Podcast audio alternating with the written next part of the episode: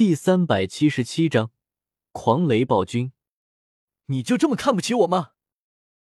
凌晨头顶着一轮散发着诡异绿光的月亮，身披一层绿色的透明盔甲，全身散发着恐怖的能量波动，一拳轰向了贝贝。那你得拿出能够让我看得起的实力。贝贝狂傲微笑。那只布满鳞片的龙爪，周身弥漫着令人窒息的电弧，也是轰向了凌晨。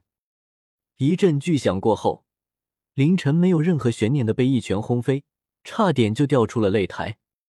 失落之光，那属于凌晨的第五魂环骤然亮起，凌晨头顶绿色的月亮突然爆发出耀眼的光芒，瞬间笼罩了整个擂台。贝贝也是第一时间挥出了一道雷电屏障，想要抵挡。然而，绿色的光芒却轻而易举的透过了雷电屏障，照射在了贝贝的身上。我去，真是绿意盎然！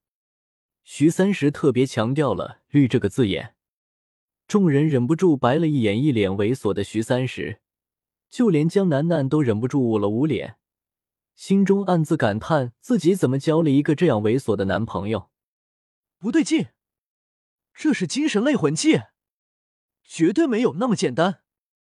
你们看大师兄这状态不对劲。霍雨浩突然发现了什么，皱着眉头大声的说道。原本打趣的众人也是纷纷将目光重新集中到擂台之上。绿色的光芒此刻已经散去，贝贝的身影重新展露了出来。然而此刻的贝贝却是目光呆滞的站在擂台上。双眼空洞无神，糟了！那个凌晨从一开始就在示弱，甚至可以说从一开始就在伪装自己。霍雨浩眼神中充满了忌惮，不怕对手有实力，就怕对手有城府。从一开始他就知道，单纯的和大师兄比拼实力是没有任何胜算的，毕竟两人之间魂力的巨大鸿沟是无法填平的，所以他一直在示弱。甚至让所有人都觉得他被大师兄的行为所激怒了，就是在等这一刻。霍雨浩担忧的看着台上的贝贝说道：“大师兄。”所有人都忍不住替贝贝捏了一把汗，这要是输了，贝贝恐怕得自责死。中招了！凌晨有些大喘气，刚才的战斗自己完全被压制住，显然是消耗的不轻。一直被压着打也十分的不好受，好在一切都是值得的，嘴角却忍不住扬起了一丝微笑。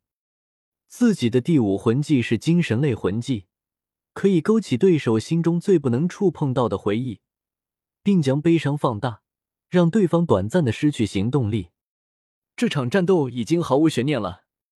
那个蓝电霸王龙武魂的学员实力确实强大，在不动用魂技的情况下。就可以耍得凌晨团团转，但终究还是太过年轻了。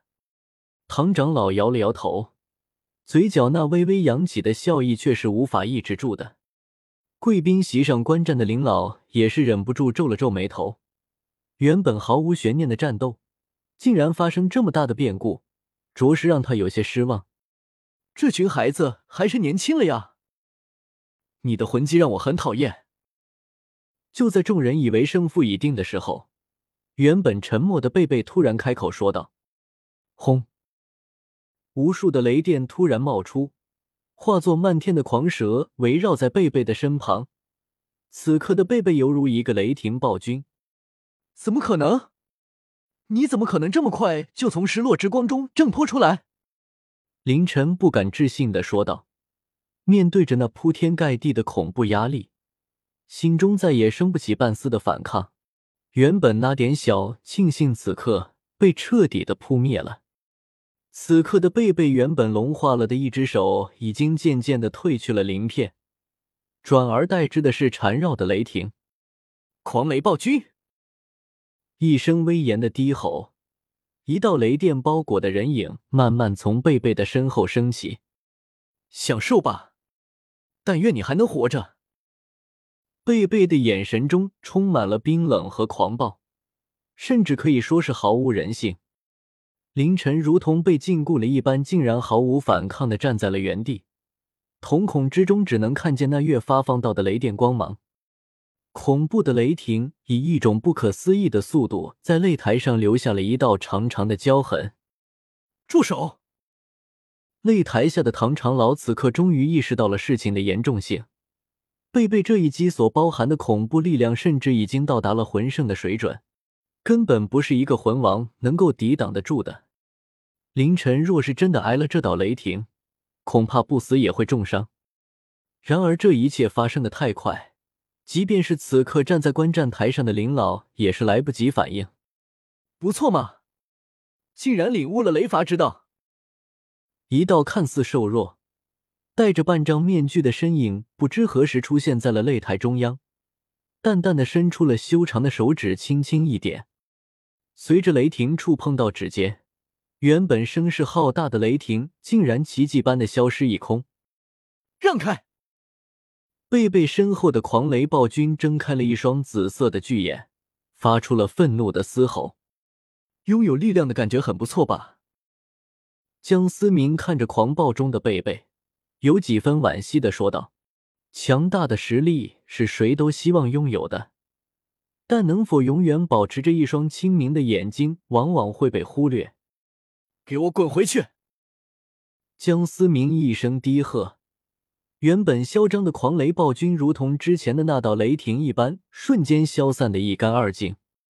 溜啦溜啦！解决完事情，江思明一个转身，再次消失在了擂台上，仿佛从未出现过一般。随着狂雷暴君的消失，贝贝仿佛失去了力气一般，瘫倒在了地上。而站在他对面的凌晨，此刻已经彻底的呆了，面对着那道可怕的雷霆。刚才他甚至感觉到了死亡的气息。臭泥鳅！大师兄，徐三石和和菜头第一时间冲上了擂台，扶起了晕倒在地的贝贝。这一局我们输了。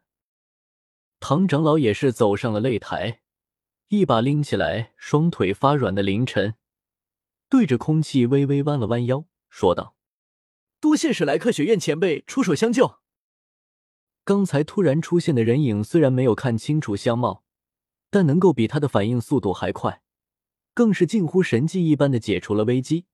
想必实力肯定是深不可测。此时此刻，唐长老对于史莱克学院恐怖的底蕴越发的敬畏。为什么感觉刚才的声音好熟悉啊？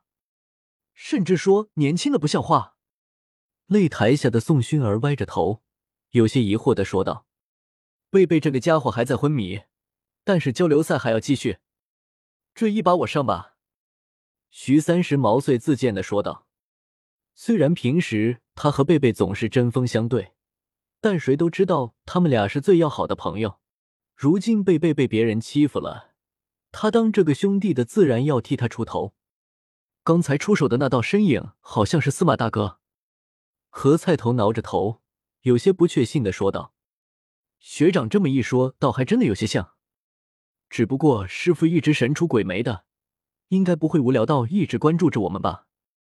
剑通明也是有些不确信的说道：“先不管这些了，你们先照顾好贝贝，老子一定要上台把场子找回来。”徐三石撸起了袖子，一脸凶狠的说道：“老子的兄弟，只有老子能欺负。”